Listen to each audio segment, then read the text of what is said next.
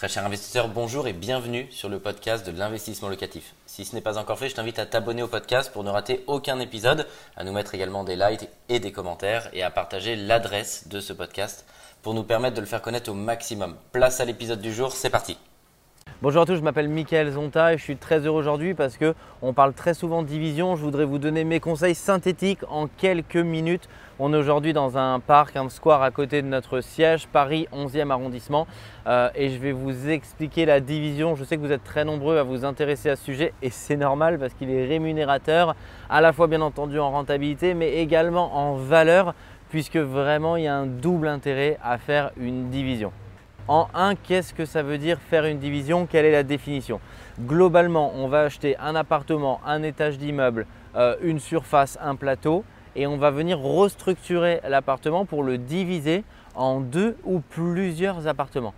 L'intérêt, il est multiple. Il est bien entendu d'acheter en économie d'échelle puisque vous allez acheter une plus grande surface et vous allez vous retrouver propriétaire de plusieurs appartements avec plusieurs locataires d'un coup alors même que vous avez fait une seule offre de prêt, bah, un seul contrat euh, de travaux et à la fin on se retrouve avec différents appartements et on peut directement générer plusieurs revenus locatifs.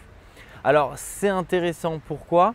Parce que ça va permettre d'avoir une économie d'échelle.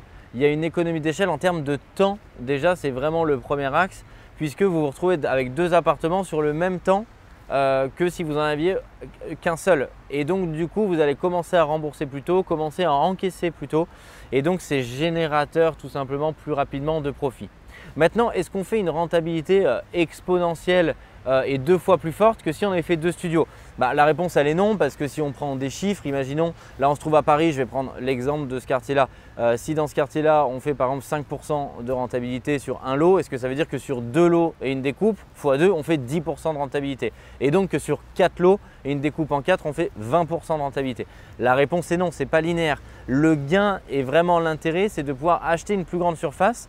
À la base, si on l'avait commercialisé comme un seul lot, un seul appartement, un appartement familial, bah, il n'y aurait pas de rentabilité dessus. Euh, il n'y a pas de rentabilité à peu près de partout où on se trouve en France sur un grand appartement de famille. Ça nous permet tout simplement de rendre un produit qui à la base n'est pas rentable, de le restructurer pour qu'il devienne rentable, qu'il soit générateur de profit et que vous puissiez avoir d'un coup plusieurs appartements. Et donc en valeur ça va être intéressant parce que vous allez encaisser euh, en valeur un loyer qui est beaucoup plus conséquent que si vous avez fait une petite opération euh, en un studio ou même que si vous aviez fait une opération en un appartement familial, même si encore une fois c'était pas rentable, ça va vous permettre de générer beaucoup plus de loyer et donc de transformer initialement un appartement en appartement familial qui n'était pas rentable le devient parce qu'on l'a découpé euh, en plusieurs appartements.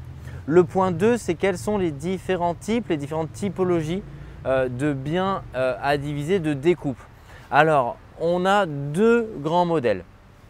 Euh, il n'y a pas forcément de préférence en tant que telle parce que les opérations généralement vont dégager le même niveau de rentabilité puisque c'est plus la géographie qui va faire varier la rentabilité de l'opération.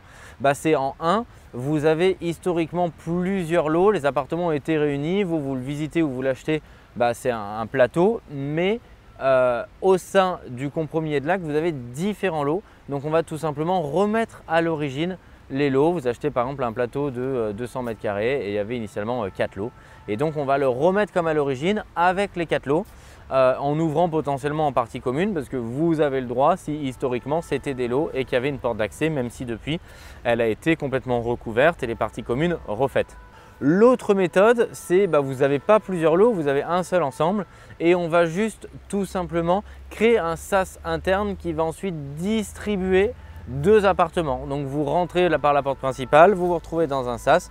À ce moment-là, il y a deux autres portes d'entrée euh, qui donc ouvrent sur les deux autres appartements. Donc le résultat est exactement euh, le même en termes de configuration et en termes de revenus locatifs.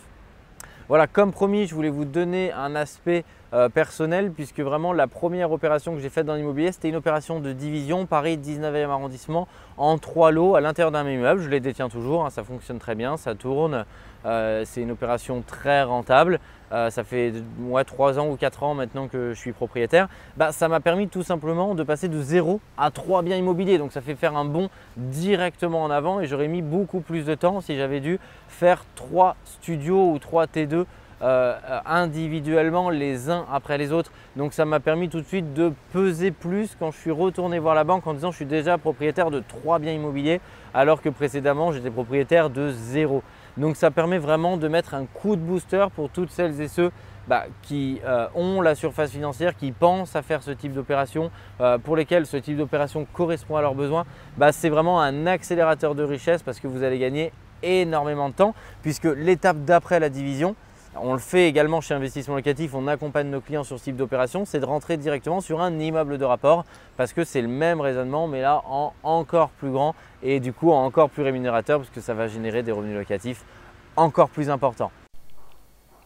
Un grand merci d'avoir suivi cet épisode jusqu'au bout. Je te donne rendez-vous pour un prochain épisode. Si ce n'est pas le cas, abonne-toi au podcast, partage-le, mets-nous un like et tu peux également retrouver plus de conseils sur YouTube avec plus de 300 vidéos gratuites.